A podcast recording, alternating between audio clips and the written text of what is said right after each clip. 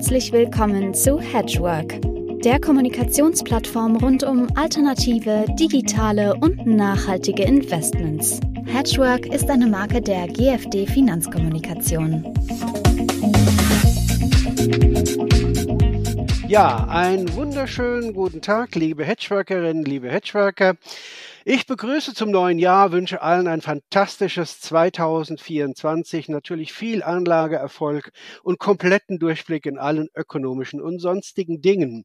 Ich habe heute zum Jahresauftakt äh, einen alten Brother in Mind dabei, Professor Dr. Hanno Beck. Hanno, du warst schon öfters hier bei uns. Erstmal herzlich willkommen. Hallo Uwe, schön dich wieder zu sehen. Ja, schön dich zu sehen. Ja, Professor Dr. Hanno Beck ist an der Fachhochschule Pforzheim. Er ist Buchautor und natürlich vielen bekannt als alter FAZ-Journalist äh, aus der Finanzredaktion und auch heute noch bringt er seine geistigen Ergüsse in dem äh, Königsblatt auch unter. Heute haben wir ein Thema, da haben wir uns ein bisschen im Vorfeld gekappelt und damit will ich auch anfangen. Und zwar, Hanno und ich haben über ein Thema diskutiert, wie starten wir das Jahr? Und Hanno sagte, wir reden über den digitalen Euro. Also habe ich mich ein bisschen schlau gemacht und habe gedacht, ich stelle mal die Killerfrage zum digitalen Euro für unseren 67. Hedgework Talk jetzt gleich. Hanno, warum diskutieren wir jetzt und heute über den digitalen Euro, wo der EZB-Rat im Dezember erst gesagt hat, dass er erst in zwei Jahren entscheiden will, ob er überhaupt in die nächste Phase der Vorbereitung gehen möchte. Ja, Uwe, gute Frage. Einfache Antwort. Erstens, ähm, für mich ist unstrittig, dass die EZB da etwas machen wird. Das wird kommen, da bin ich mir sehr, sehr sicher, weil die einfach viel zu viel Druck ausgesetzt sind. Also auch von außen. Andere Zentralbanken experimentieren damit schon, sind schon viel weiter. China wird ja mal angeführt. Ähm, es kommt Konkurrenz von außen in Form der ganzen Krypto- und Digitalwährungen, vor denen die EZB doch auch ein bisschen Angst vielleicht hat. Ja, also das wird kommen. Und ich finde, es ist besser, über so etwas nachzudenken, zu diskutieren, bevor es beschlossen wird. Ich meine, wenn es beschlossen wird, dann können wir uns natürlich hinsetzen und können sagen, schlimm, schlimm, schlimm, das hätten wir aber anders machen müssen oder gar keine gute Sache oder wie gehe ich denn damit um?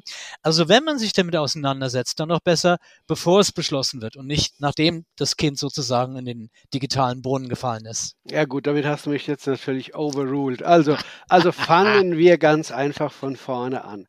Ähm, jetzt ist ja der digitale Euro was Besonderes und äh, unterscheidet sich ja auch von anderen in Anführungsstrichen digitalen Währungen. Du als Professor erklär uns doch in einfachen Worten mal, was ist er denn genau, der digitale Euro oder was will er denn mal sein? Ja, was er eigentlich genau sein will, ehrlich gesagt, weiß das selbst die EZB noch nicht. Ich habe mich durch die ganzen Verlautbarungen und Absichtsbekundungen der EZB durchgefräst und ich glaube, relativ sicher sagen zu können, was es ist. Es ist auf alle Fälle kein EZB-Bitcoin.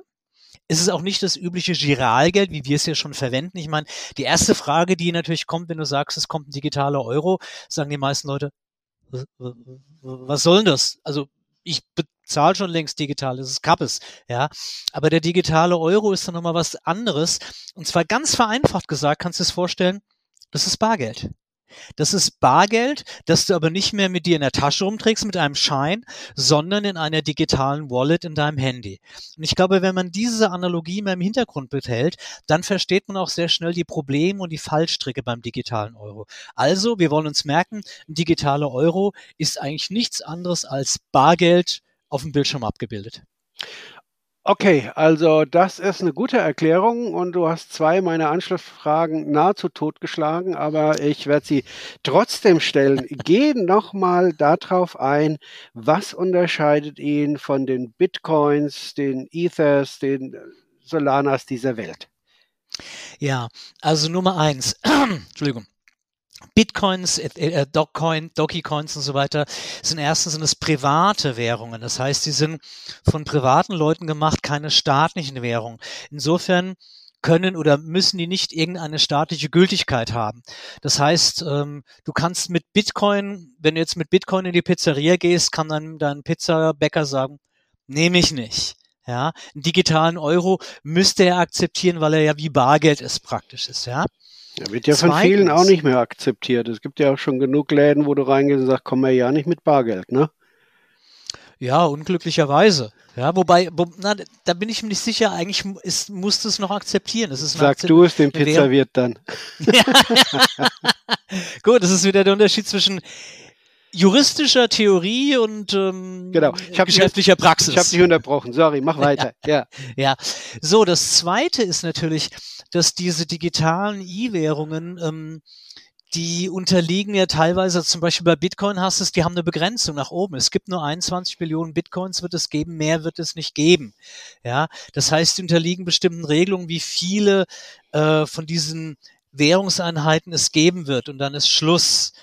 Ja, und die Regeln, nach denen es bestimmt wird, werden extern von irgendwelchen anonymen Leuten gemacht, die du teilweise nicht kennst. Ja, so, daraus folgt auch der dritte Punkt. Wenn du mal die ganzen Kryptowährungen anschaust, das sind Spekulationsobjekte, Uwe. Das ist ja nichts, womit du wirklich bezahlst, was du im Zahlungsverkehr verwendest. Also ich kenne niemanden, der seine Pizza mit Bitcoins bezahlt. Ich kenne auch keinen Pizzabäcker, der Bitcoins akzeptieren würde. Das sind Spekulationsobjekte und keine Zahlungsmittel.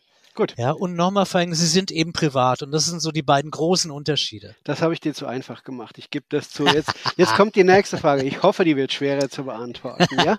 So, und jetzt musst du mir nochmal genau erklären, warum sich der digitale Euro, den ich dann irgendwann mal irgendwo in meiner Wallet habe, eigentlich von meiner ganz normalen Bankkarte unterscheidet, mit der ich ja auch bezahle. Also vom Gefühl hier, klar, es wird dann abgebucht auf meinem Konto. Aber ob da jetzt Bargeld wechselt oder ob die mir was abbuchen auf dem Konto, ist mir als Konsument doch egal.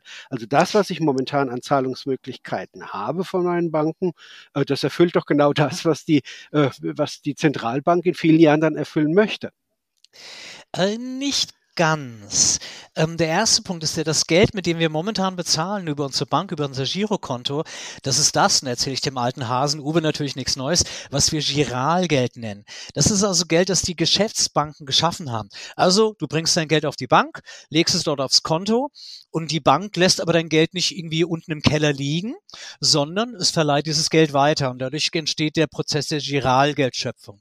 Das bedeutet aber auch im Umkehrschluss, wenn bei deiner Bank irgendwas schief läuft, dann kann es sein, dass dein Giralgeld weg ist. Ja, es ist also kein sicheres Geld, weil es nicht direkt von der Zentralbank kommt. Es ist nicht das, was wir Zentralbankgeld nennen. Ein digitaler Euro aber, so in der Fassung, wie ich vermute, dass er kommt, wäre Zentralbankgeld. Das wäre wirklich wie Bargeld. Das heißt, du hast dein Handy dabei, auf deinem Handy ist ein digitaler Euro. wenn dann deine Bank crasht, ist dir das egal. Es ist genauso, wenn deine Bank pleite geht, guckst du dein Portemonnaie, da ist ein 10-Euro-Schein drinne Und es bleibt ein 10-Euro-Schein. Und genauso wäre das mit dem digitalen Euro. Das bleibt ein digitaler 10-Euro-Schein. Daraus kommt dann auch der nächste Punkt. Zumindest ist das, was die EZB bisher andeutet, was sie will ist, dass du mit deinem digitalen Euro bezahlen kannst, ohne Zwischenschaltung irgendeiner Instanz. Also wenn ich jetzt mir 10 Euro nehme, fahre über die französische Grenze und kaufe dort ein Baguette, dann lege ich 10 Euro auf den Tisch, Zug um Zuggeschäft, dann ist es durch. Und genauso wäre das beim digitalen Euro. Ich gehe dorthin, halte mein Handy gegen das Handy von jemand anderem oder dann später vielleicht gegen den Chip in seinem Arm, was auch immer da kommen mag. Und dann ist es erledigt. Keine Zwischenpartei, keine Bank, über die das abgewickelt wird, kein PayPal und solche Sachen. Ich habe ja, also wirklich digitales Bargeld. Ich habe eine große Sorge, Hanno. Wenn unser Podcast erscheint, gehen alle Bankaktien asymptotisch auf Null wenn die Menschen das verstehen, weil dann brauche ich ja mein Konto gar nicht mehr. Dann ist der Uwe Lill einfach Kontoinhaber bei der EZB Zweigstelle Frankfurt und da lädt er sich immer auf, äh, wenn sein Gehalt kommt, einmal im Monat und äh, braucht diesen ganzen Zwischenschischi nicht mehr. Jein. Also, es wird wohl nicht so sein, dass du direkt ein Konto bei der EZB haben kannst. Das geht wohl nicht. Du wirst also diesen digitalen Euro, die über deine Geschäftsbanken beschaffen müssen, genauso wie du dein Bargeld beschaffst. Ja, du gehst zur Sparkasse und sagst hier, ich, ich hätte gern 1000 Euro. Und dann kriegst du 1000 Euro Bargeld ausgezahlt und dann hast du die bei dir. Also, die Banken werden immer noch die Vermittler des Zentralbankgelds sein. Aber der Punkt ist natürlich richtig. Überleg dir mal, was passiert denn, wenn du auf dein Girokonto äh, eh keine Zinsen bekommst, ja, und du den Eindruck hast, dass da deine Bank, mh, hm, die sind aber ein bisschen äh, ah, wackelig oder so. Was machst du dann? Du gehst zur Bank, sagst, ich hätte gern all mein Geld von meinem Girokonto ausgezahlt, bar auf die Kralle. Ja, und das könntest du in dem Fall auch machen, eben nicht bar auf die Kralle, sondern bar auf deine digitale Wallet, was den Vorteil hätte, das Bargeld, es würde unter deiner Matratze irgendwann so blöde Huppel schlagen, ja. Stattdessen ähm, hast du halt eben deiner Wallet dann Bargeld drinne. Das heißt in der Tat, dass die Geschäftsbanken damit befürchten müssen, dass ihnen Einlagen flöten können und dass ihnen damit natürlich ihre Geschäftsgrundlage entfällt. Weswegen eigentlich auch ziemlich klar ist, auch in der Literatur wird es überwiegend alle so gesehen, dass es eine Obergrenze für den digitalen Euro geben wird. Ja, ich genauso wie beim Bargeld. Also die EZB äh, juckst ja auch nicht unbegrenzt die, äh, Bargeld raus, sondern hält das halt in einem bestimmten Rahmen. So, jetzt haben wir zehn Minuten relativ technisch über dieses Zeug gesprochen. Du bist Journalist, ich war Journalist. Was ist denn die versteckte Agenda der EZB hinter diesem Projekt? Die macht das doch nicht einfach nur, damit sie uns Bits und Bytes in die Wallet pumpen kann. Ja, also da gibt es natürlich wie immer so ein paar offizielle Argumente.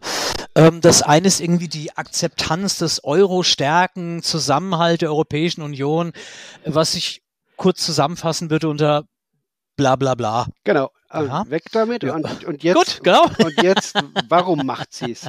Die macht ja nicht ähm, so ein ähm, Riesenprojekt einfach so. Da steckt ja, ja. wirklich was hinten dran. Nummer zwei ist, ähm, man will im europäischen Zahlungsverkehr, denke ich, solchen Anbietern wie PayPal, Visa was entgegensetzen. Ja, also man will auf diesem Zahlungsverkehrsmarkt äh, sich da ein Standbein aufbauen, was für die Banken unter Umständen aber auch unangenehm werden könnte, weil es den Banken auch einen Teil ihres Geschäfts wegnehmen könnte. Ja. Nummer drei ist meiner Ansicht nach, dass die denken, wir müssen irgendwas tun. Die werden ja auf diesen Kryptowährungen unter Druck gesetzt. Ja, die ganze Welt macht alles nur digital. Es gibt digitale Währungen und Kryptowährungen. Und dass man dann denkt, da muss ich dabei sein. So, und jetzt kommt Nummer vier. Darüber können wir jetzt streiten, ob das ein Teil der Agenda ist, nämlich ein digitaler Euro wäre natürlich nicht ganz wie echtes Bargeld, weil zum einmal du ja mit Sicherheit in gewisser Art und Weise eine Nachvollziehbarkeit brauchst, das heißt ein Tracking. Die Wege von Bargeld kannst du nicht nachvollziehen. Also wenn du mir in Anschluss an das Gespräch, wie du mir versprochen hast, 200 Euro bar gibst, ja, dann, dann erfährt die EZB davon nichts. Aber bei digitalen Transaktionen gibt's ja da immer eine Spur. Das heißt, die Frage ist, wie anonym ist dieses Bargeld wirklich? Frau Lagarde verspricht offiziell, das wird genauso oder fast genauso anonym wie Bargeld sein. Aber wenn du dann mal blickst auf solche Sachen wie Geldwäsche, Kriminalität, Steuerhinterziehung, dann ist das natürlich so ein bisschen eine Einladung, mal drüber nachzudenken, ob man da nicht Geldflüsse transparenter machen könnte. Oder aber, wenn du sogar noch einen Schritt weiter gehst, wir wissen ja, dass wir digitale Währungen programmieren können.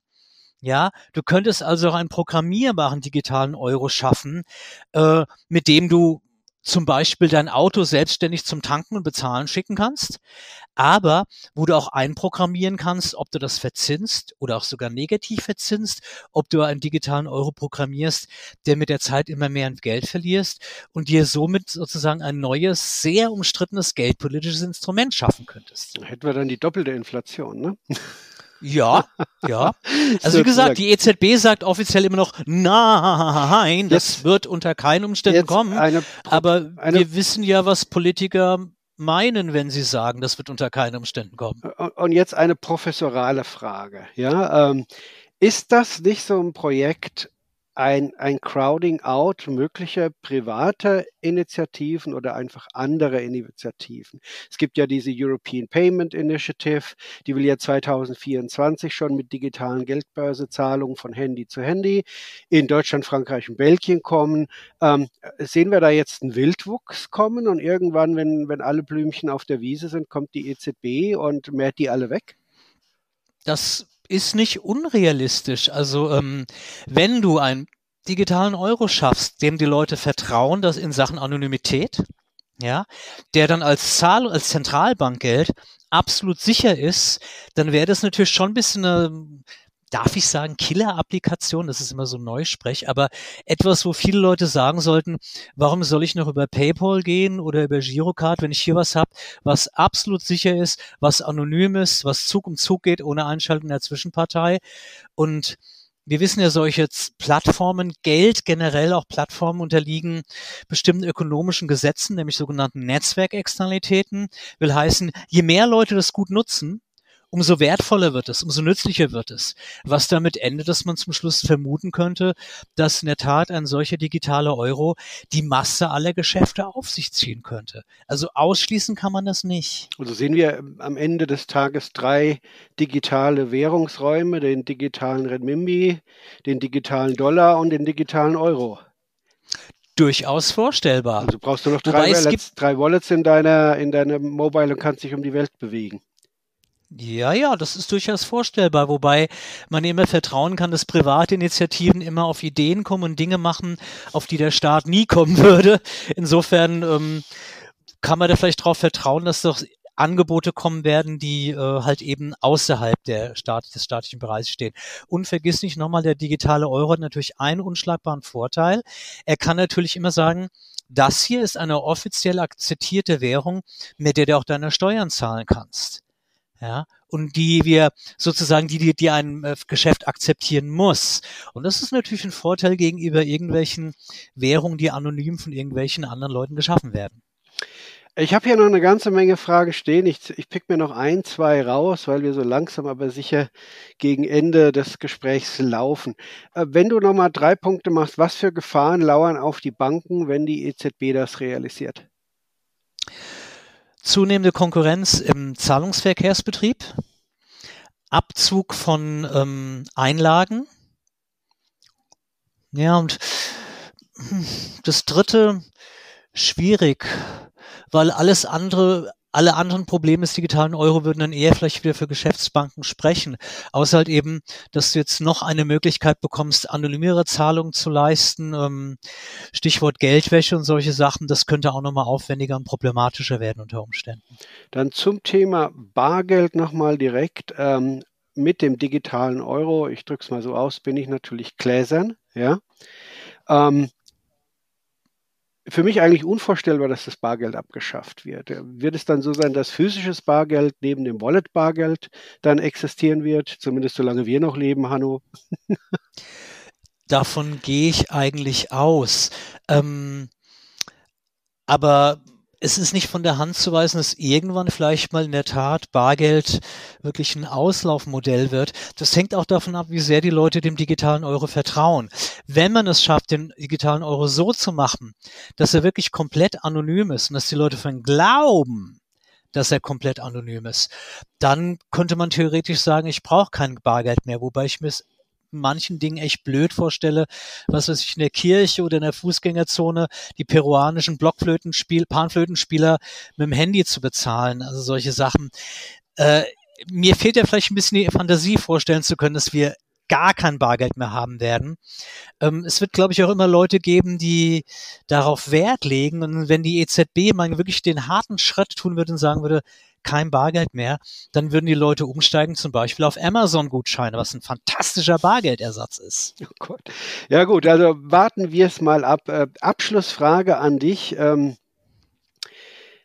also Zusammenfassung hast du ja schon fast gegeben. Was soll denn ein Konsument oder Anleger vom digitalen Euro halten und muss oder soll er sich auf die Einführung eines solchen vorbereiten oder kommt das einfach? Ich denke, das wird einfach kommen. Ich glaube, man muss sich da nicht viel vorbereiten. Man muss sich vielleicht ein bisschen Gedanken drüber machen, wie will ich persönlich damit umgehen? Ähm, möchte ich Bargeldreserven weiter haben? Was mache ich mit dem Konto in der Schweiz?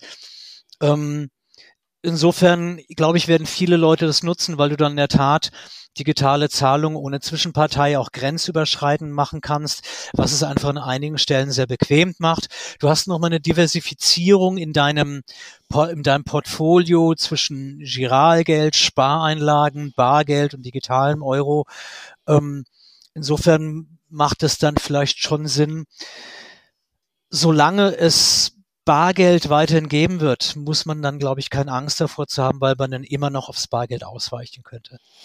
Ja, und ich kenne von meinen Großeltern noch die Zeiten, als noch Zigarettenstangen gehortet wurden, ja, äh, Schinken unten im Keller hingen und ähnliche Dinge. Ja. Also äh, Hauptsache diversifiziert, ja.